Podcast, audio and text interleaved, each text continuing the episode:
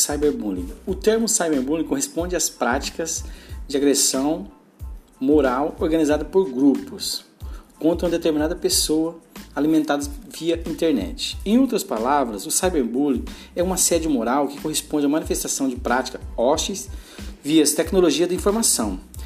Esse bullying virtual tem o intuito de ridicularizar, assediar ou perseguir alguém de forma exacerbada.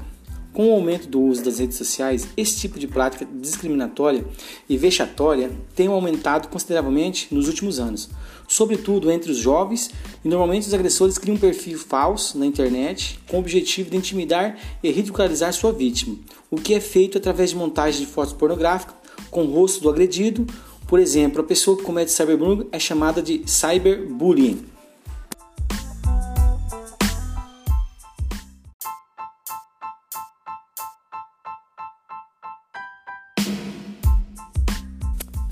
Importante destacar que o cyberbullying pode trazer consequências drásticas, como a morte ou suicídio de alguém. Isto ocorre em maior número entre os jovens, os quais apresentam grandes dificuldades de lidar com o problema. Assim, eles se isolam, entram em depressão e, em, em alguns casos, necessitam de apoio psicológico. Entre adolescentes, jovens e estudantes, esse conflito são comuns e fazem parte da afirmação de identidade. Pesquisas apontam que entre os adolescentes, esses tipos de práticas é comum nas meninas.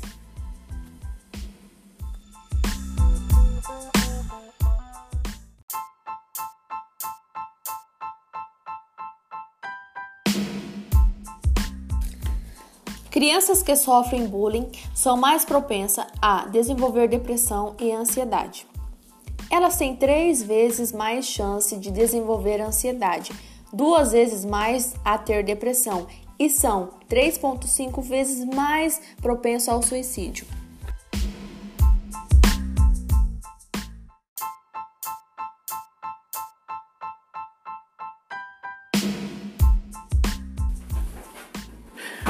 Algumas orientações para evitar o perigo de manipulação dos jovens na internet, a orientação é vigilância dos pais tornam-se muito importantes.